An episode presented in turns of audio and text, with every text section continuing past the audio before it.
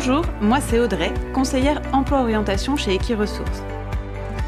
Pour cette troisième saison du podcast Le cheval des métiers, je vous invite à me suivre et à partir à la rencontre des professionnels de la région Normandie, une terre où passion du cheval et culture de l'excellence convergent depuis des décennies.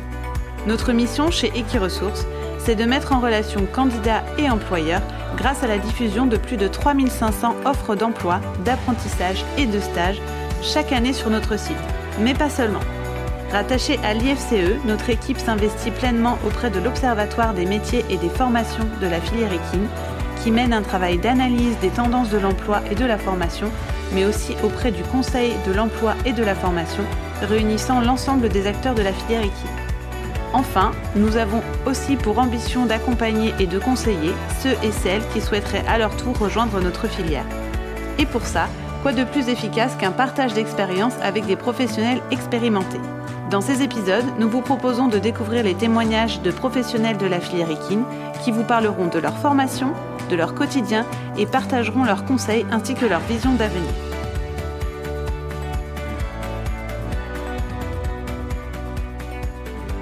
Aujourd'hui, nous partons à la rencontre de Charlotte Cauchy, Célia Arnacher chez Hermès.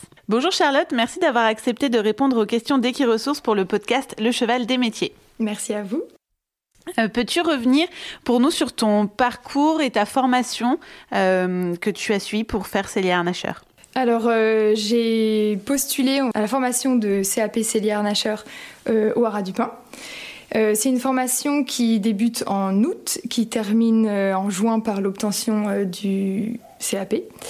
c'est une année qui est très dense, on voit beaucoup de choses, autant en briderie qu'en sellerie.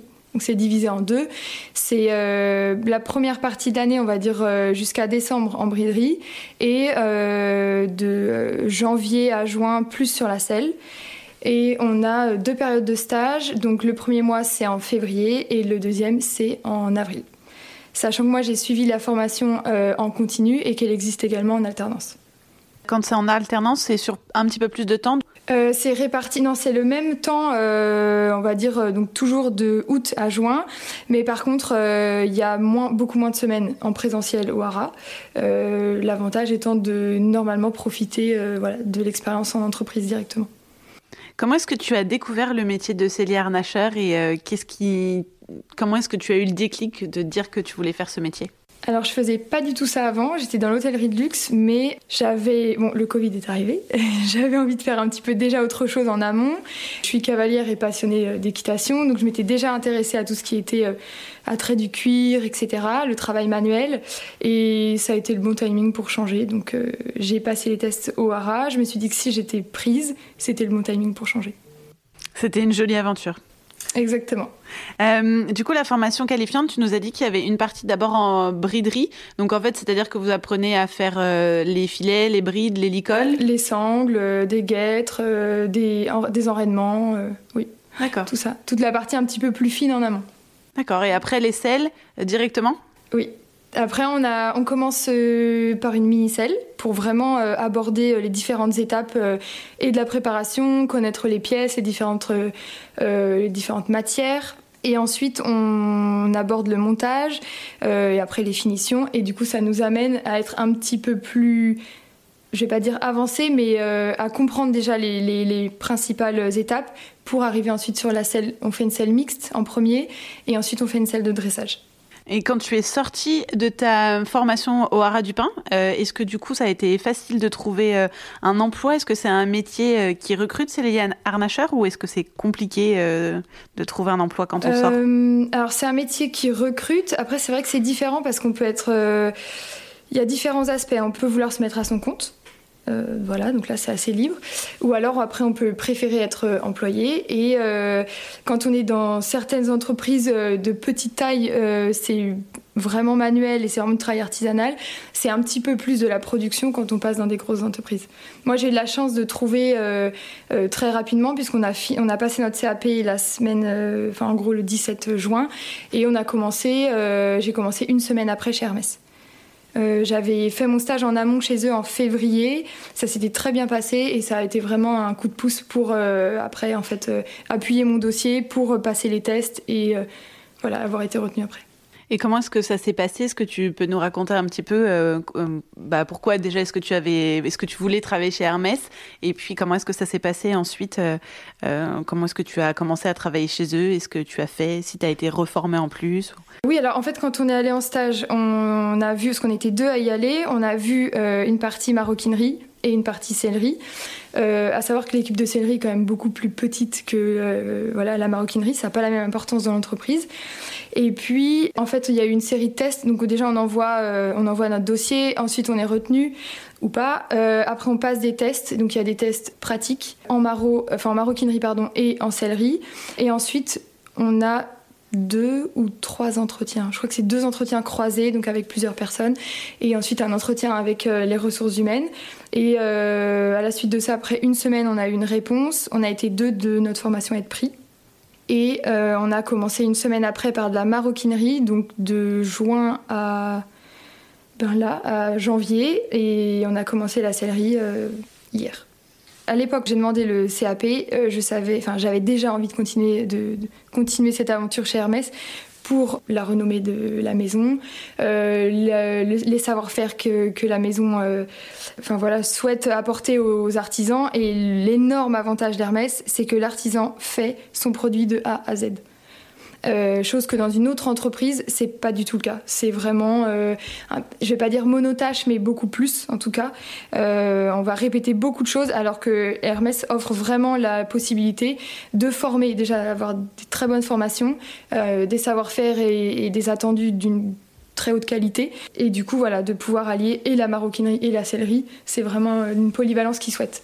Donc c'est vraiment en plus. Donc du coup, ça veut dire que, par exemple, quand euh, ils vendent une selle à un cavalier, si la commande t'arrive, c'est toi qui vas faire la selle du début à la fin oui, c'est l'artisan qui va faire en fait, euh, qui va suivre en tout cas cette selle. Après, euh, c'est toujours en binôme avec les mécaniciens, donc c'est ce qu'on appelle en fait les piqueurs, qui font vraiment les coutures machines, parce qu'il y a des coutures machines et des coutures main, et aussi en amont avec la coupe, c'est-à-dire qu'ils nous coupent les morceaux de cuir en amont et nous, ensuite, on les travaille. Donc c'est vraiment un travail, on est deux ou trois sur la selle maximum.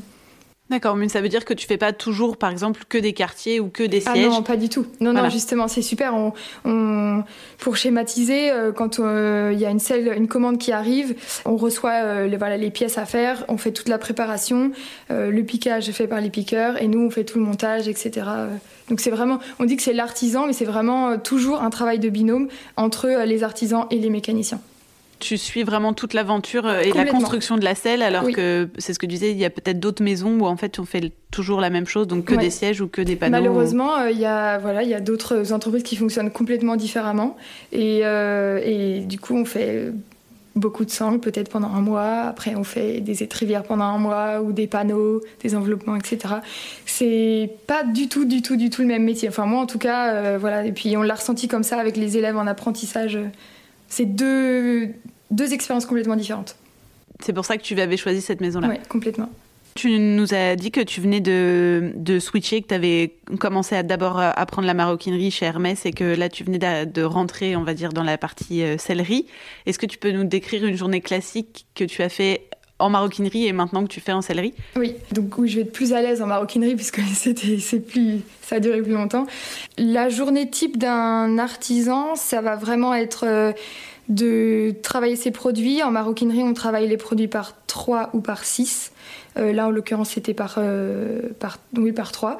Euh, on travaillait sur deux, deux modèles de sacs et la journée, alors il n'y a pas de journée type, si ce n'est qu'en fait on doit avancer nos produits euh, étape par étape. Euh, donc euh, on va aller à la ponceuse, on va réaliser du, montage, donc ça peut être du collage, etc. beaucoup de couture main, de l'asticage, des finitions, donc ça veut dire de la teinture voilà, c'est vraiment, il n'y a pas de journée type puisque euh, il n'y a pas de cuir type, il n'y a pas de peau type. Euh, c'est dur de répéter euh, deux fois les mêmes gestes, trois fois, quatre fois. Enfin, c'est le principe même du métier, mais c'est dur. Donc voilà, la journée type, c'est vraiment d'avancer nos produits, d'essayer de livrer à la date qu'on avait prévue, de recommander des, produits, etc., etc. Sachant que chez Hermès, on produit uniquement des sacs ou des produits qui sont commandés.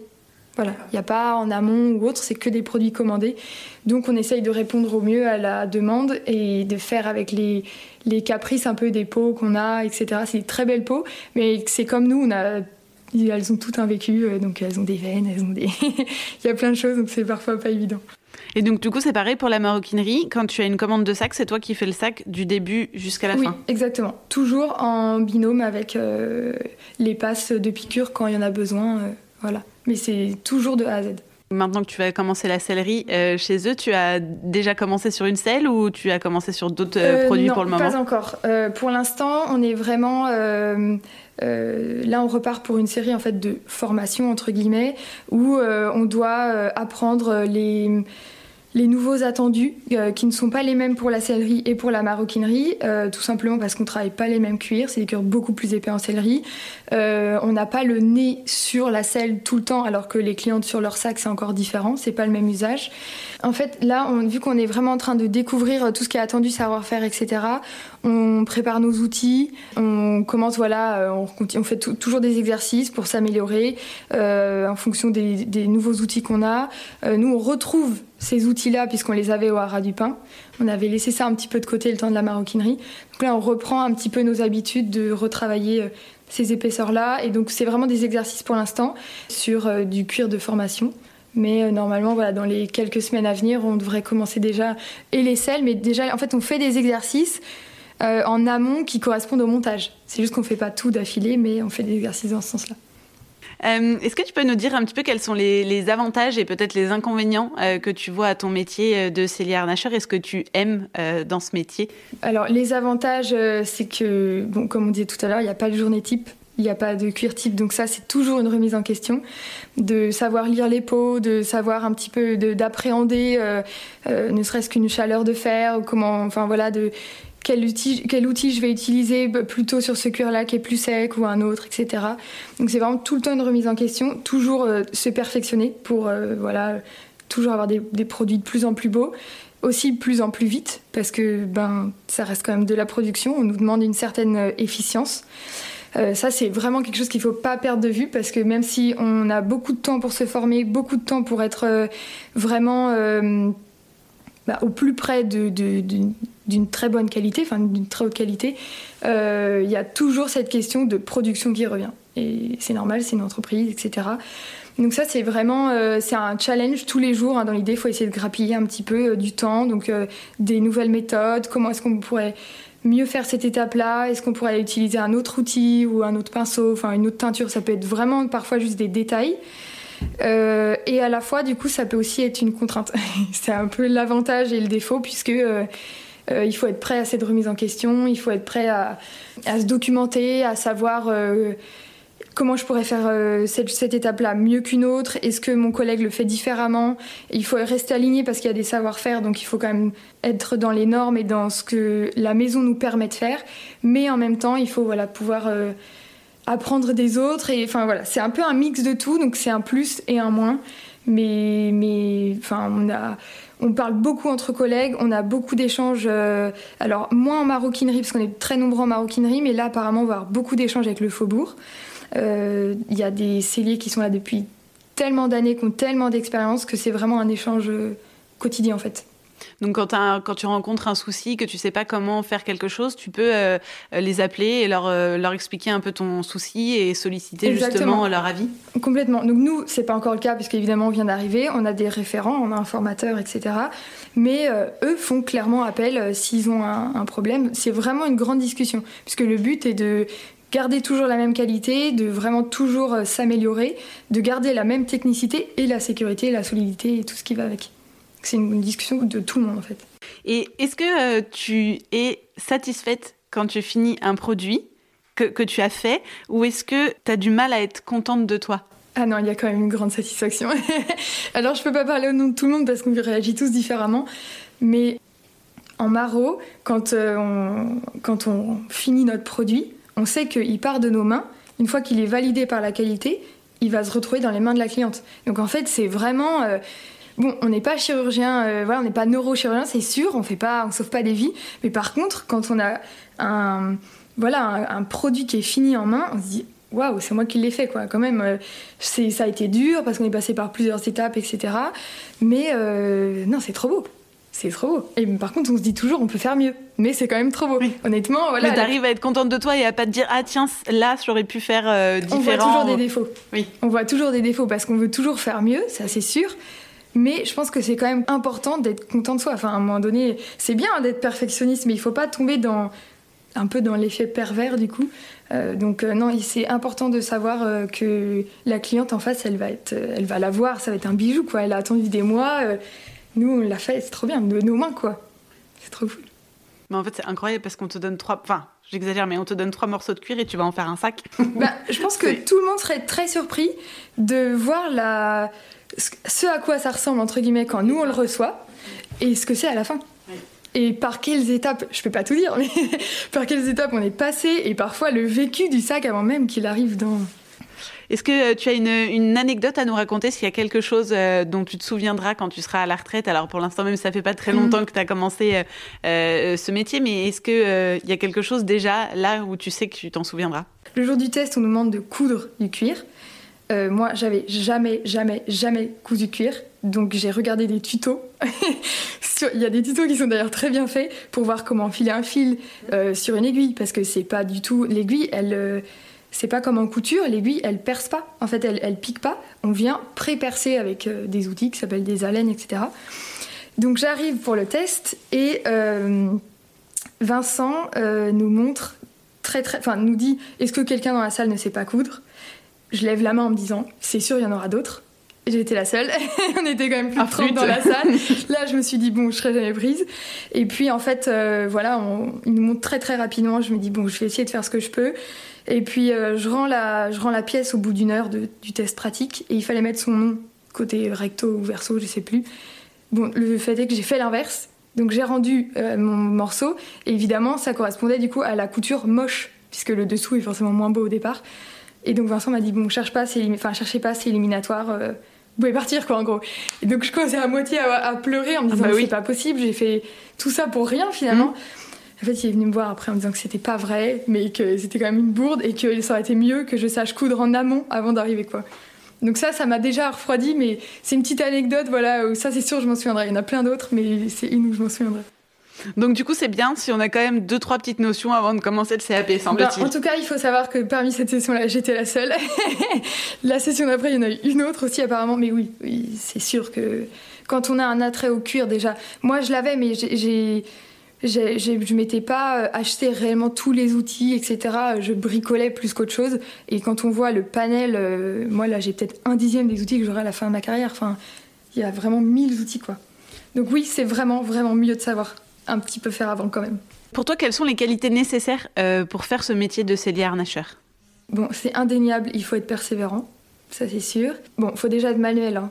Idéalement, il faut savoir euh, travailler un petit peu de ses mains, être habile, être très très très minutieux pour faire la Newara, avoir un bon un bon mental pour s'accrocher vraiment etc parce qu'on se fait mal hein. Euh, vraiment on se coupe on se rentre des aiguilles des haleines dans les doigts enfin voilà ça reste des outils un peu tranchants et pas dangereux mais il faut faire attention il faut aimer les belles choses parce qu'il faut quand même vraiment savoir il faut avoir un attrait esthétique il faut le cuir, la sellerie, c'est quand même des gros cuirs, mais euh, néanmoins, il faut que ça reste joli, il faut que ce soit solide, il faut savoir faire donc un peu les deux. Il faut pas avoir nécessairement de la force, mais il faut quand même être un peu robuste. Il faut, faut pas avoir mal partout en commençant, parce que sinon c'est un peu compliqué. Euh, quoi d'autre? Euh, Non, je pense qu'il faut être courageux, mais ça c'est un peu dans tout le temps, parce qu'il faut voilà, se remettre en question et savoir écouter les autres. Travailler en équipe, c'est ça marche pas de toute façon si on marche, si on n'est pas, si on n'a pas un esprit d'équipe, parce que il y a tellement de techniques, il y a tellement de choses qui se développent maintenant que on peut pas être fermé euh, d'esprit. Il faut vraiment communiquer avec tout le monde et il y a tellement de manières d'arriver au même, au même point, au même attendu qu'il faut vraiment pouvoir discuter. Donc ouvert d'esprit, c'est sûr aussi.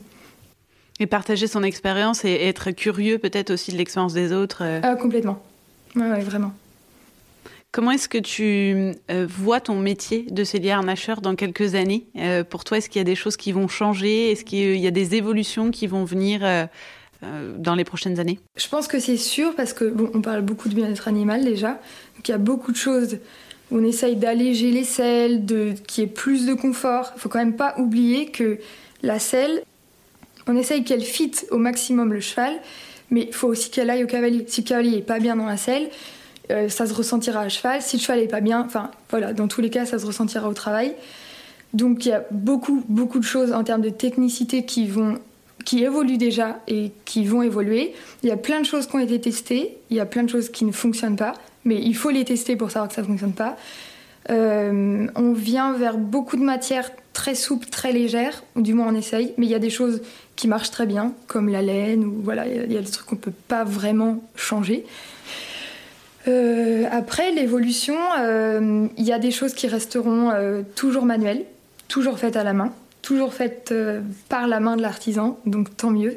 Ce ne sera pas 100% robot, ou voilà, du moins en usine. Donc je l'imagine pas trop changer parce qu'on revient beaucoup vers des anciens outils aussi. Donc voilà, vraiment les deux euh, qui s'alternent, mais euh, qui se combinent, enfin qui se complètent même complètement. Donc je pense que ça va être plus une évolution par rapport euh, au cheval et au cavalier, peut-être une combinaison des deux. Mais en termes vraiment de savoir-faire, je pense que ça va rester dans les grandes lignes un peu la même chose. Ce qui est plutôt une bonne nouvelle. Ce qui est une très bonne nouvelle parce qu'on compte pas, on est une majorité de celliers à pas vouloir arrêter demain. Est-ce que tu as des conseils à donner aux jeunes euh, qui aimeraient faire le même métier que toi et devenir cellier harnacheur euh, Il faut pas nécessairement être passionné d'équitation ni être cavalier, parce qu'il y en a plein qui ne le sont pas et qui permettent justement de voir les choses différemment, parce qu'ils n'ont pas juste euh, cet esprit de cavalier ou cheval ou autre. Mais il faut être quand même très courageux, ça c'est sûr, parce que voilà, pour tout ce qu'on a dit avant, le conseil c'est de faire une bonne formation, d'essayer de trouver les meilleurs stages. Euh, moi, j'en ai fait un chez Hermès et j'avais été aussi chez Atelier de Pravin, chez Philippe Catin, euh, en région lyonnaise, pour euh, situer vraiment grossièrement géographiquement. Ça a été un super stage, il m'a vraiment appris beaucoup, beaucoup de choses. c'est un artisan passionné qui n'était pas dans le cuir initialement, mais il, voilà, il faut saisir toutes les opportunités, les meilleures rencontres, que ce soit les cavaliers, parce qu'ils ont un vrai ressenti, les gens qui sont plus style les ostéos, les kinés, enfin, kinés pour les cavaliers, mais ostéos pour les chevaux, euh, vraiment les vétérinaires aussi, vraiment en fait se documenter surtout et avoir euh, toute cette ouverture d'esprit, ça c'est vraiment important pour vraiment ne se fermer aucune porte. Merci beaucoup Charlotte de nous avoir accueillis et d'avoir euh, répondu pour nous aux questions du podcast. C'était vraiment très intéressant. Ben, merci à vous, c'était très chouette. Pour compléter les propos de mon invité, je suis partie à la rencontre de Céline Saillet, conseillère emploi et formation du service Equiresources. Voici quelques informations et conseils pour se former à ce métier. Dépositaire d'une tradition ancestrale, le cellier harnacheur fabrique, répare et vend selles, filets, harnais, colliers et harnachements pour chevaux. Le cuir est sa matière première, il le choisit, le travaille, le transforme en des objets qui souvent sont fabriqués sur mesure. Quand il exerce à son compte comme artisan ou dans une entreprise artisanale, le cellier harnacheur réalise quasiment toutes les opérations du processus de fabrication, de la découpe du cuir aux finitions. Il peut également diversifier sa production avec des articles de petite maroquinerie. Quand il travaille en atelier de production au sein de structures industrielles, il sera plutôt amené à réaliser qu'une partie des tâches du processus de fabrication du produit fini il devra acquérir des compétences nécessaires à la production semi-industrielle comme la découpe numérique ou les techniques industrielles d'assemblage. Pour devenir cellier harnacheur, le plus courant est de passer un CAP cellier harnacheur. Il est possible de poursuivre après avec le titre d'artisan cellier. Pour le travail du cuir, plus généralement, il existe aussi un CAP maroquinerie ou sellerie générale et un bac pro métier du cuir. Les qualités pour devenir cellier harnacheur seront une bonne dextérité manuelle, le goût pour la précision et le travail bien fait. Pour exercer en libéral, une expérience au sein d'un atelier réputé est fortement recommandée. Elle vous permettra d'approfondir votre technicité et de vous faire une bonne carte de visite. Il faudra également être organisé, maîtriser la gestion administrative, commerciale, comptable et financière de votre entreprise. Les postes de salariés sont principalement proposés par les fabricants de sel et autres accessoires dans des ateliers de production plus ou moins industrialisés. En moyenne, Equiresources diffuse une quinzaine d'offres d'emploi de celliers harnacheurs par an. Pour en savoir plus, vous pouvez consulter la fiche métier de Célia Arnacheur sur le site d'Equiresources. N'hésitez pas à contacter les conseillers d'Equiresources pour vous accompagner dans votre orientation.